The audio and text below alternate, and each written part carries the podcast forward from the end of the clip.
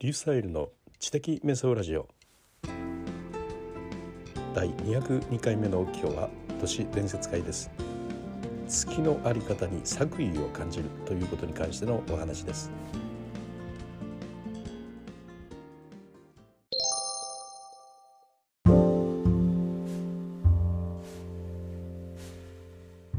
僕は昔からあのとんでも話が大好きで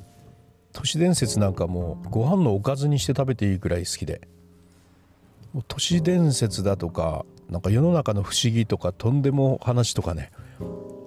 もうあんなのはねあの本当であろうが嘘であろうがもうその話に触れるのが大好きという、まあ、非常にそっち系の人間なんですけれども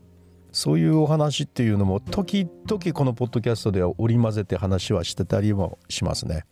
九州王朝の話であったりとかねラスコー洞窟のラスコーまんじゅうの話だったりとかねそういうような、話をいろいろやってたりはしてきています。まあ、全くその根も葉もないような話を聞いても面白くも何ともないんで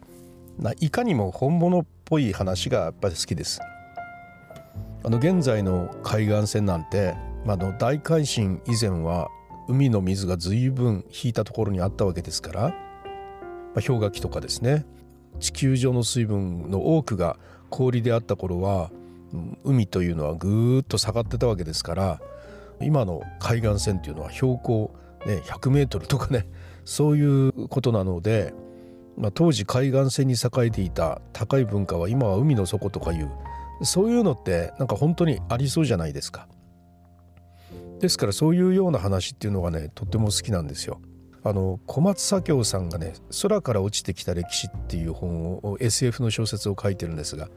これはあの高等無形ではあるけれども、うん、ありえるなみたいなことの話の満載でねやはりその大改新の頃のあの求人とか新人の最初の頃ですかねジャワ島とかあの辺が島になった頃それは前は全部ね陸続きだったんですけれども、まあ、そういう低いところに結構な文化が栄えていたんじゃないかと。人が集まってねかなり栄えていたんじゃないかと。でもそれが全部海になってしまって、まあ、その頃の人たちもたくさん、海の底に沈んでしまったということなんていうのはもう本当にあり得ることだと思いますよね。でその頃の話でやっぱすごく心に残ってるのがね海がだんだん上がってくるというのは結構な速さでやっぱ上がってくるわけで。なんかある普通に生活している人たちがある日気づいたら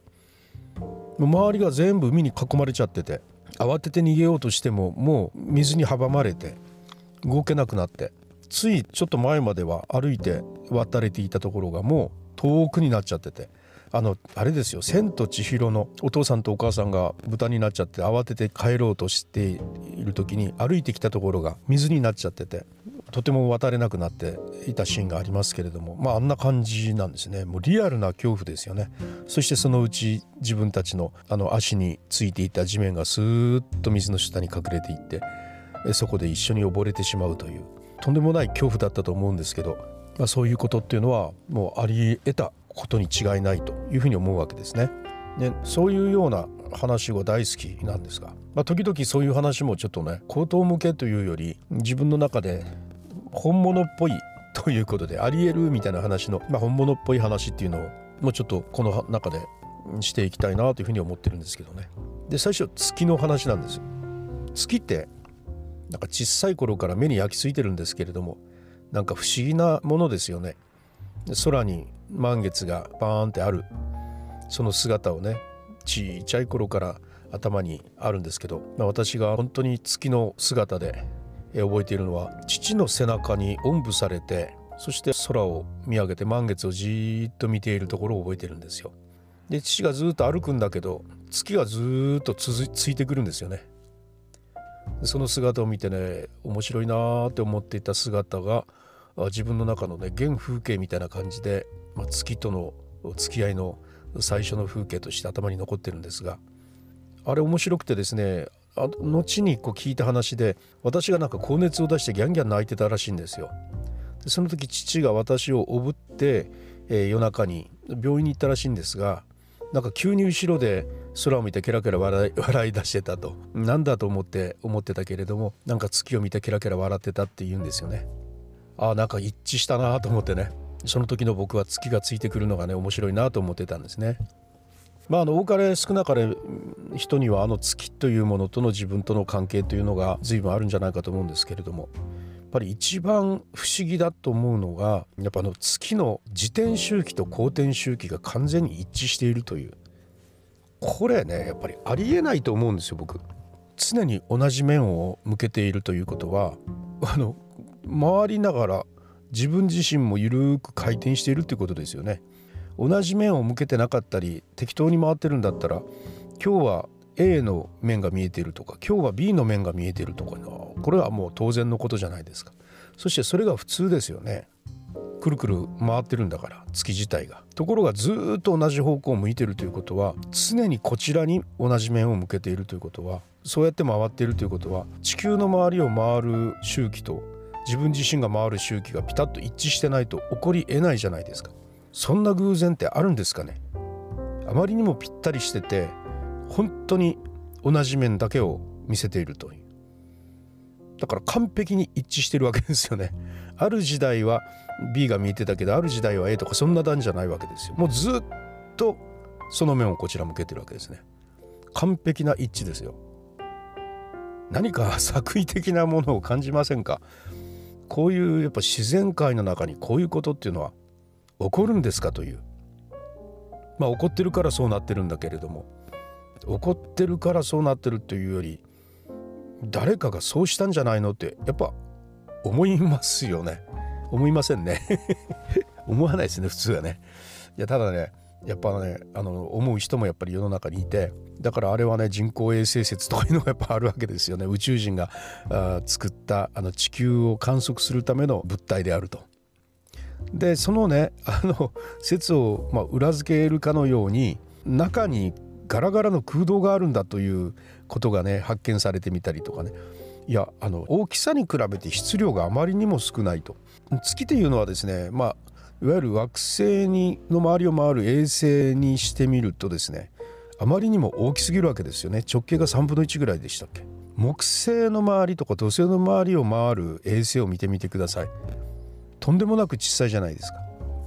ところが地球の周りに回る月ってめちゃくちゃ大きいじゃないですか。でこれっていうのはねやっぱ宇宙の法則の中でありえないことらしいんですよね。だから月というのはありえないことがね2つもあるわけですよ。大きすぎるのにぶつからないというのともう一つは自転周期と公転周期が完全に一致しているという。でそんなことがね世の中のその確率的にあるのかと。でさらにそれが起こっている地球と月というのの関係性というのはその宇宙の中でどれぐらいの確率があるかわからないこの人類が生まれてそして栄えているというそういう、まあ、パーセンテージの非常に低い中で、えー、起こっていることに関してその場所でそれが起きているというこれ自体もまたとんでもない確率の低さじゃないでしょうかね。だいたいその一つの惑星に生き物が生まれてそれが高等生物になってというような確率が宇宙の中でどれぐらいあるのかわからないんですけどもその非常に稀有なことが起こったこの地球のその惑星がまた普通起こらないようなとんでもなく低い確率のことが2つもあるというねどう考えてもねなんかねやっぱなんかおかしいですよやっぱね。まあ、空洞が発見されてみたりとか、うん、地球人為的なものでないと生まれない金属の成分が月から検出されたとかねなんかそんなの見るとねなんかやっぱりいろいろな作為を感じますねやっぱね。でよくあのこの世の中仮想現実だとかよく言うじゃないですか。まあもうそうかイーロン・マスクなんていうのはもうほぼそうだろうとか言ってるわけですけどもいやもうこういうのを見るとねまあそれはそれでねそうかもしれないと思うわけですよ。あまりにもね偶然が重なりすぎてますね。あの月を見てるとねすごく思いますもん。程よい距離にある地球。太陽からね。程よい生物が生まれるのに程よい環境にある地球で。ね。そこで、えー、人類が生まれるという非常にまだ確率の低いところで人類が生まれて。そしてその人類がちゃんと観測できるようになるぐらいの科学力を備えた人類がそこで育ってでその非常にまあ確率の低い状況の中に今度は起こり得ない確率の月がそこにあるというもうこれはね神々の作為以外の何者でもないんじゃないかと 思うわけですね。うんまあ、神々の作為でなくても偶然でもいいんですけれどももう偶然からするとねもうとんでもないあの低い確率の偶然ですからねもうこういうようなことっていうのはもうなんか考え出したらきりがないんですけれども私たちが特別な存在なんでしょうかね。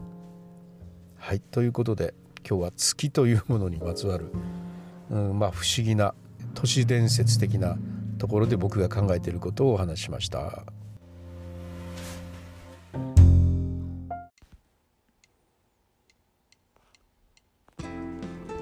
はいいかがだったでしょうか？月はどう考えてもおかしいですよね。それではまたリュースタイルでした。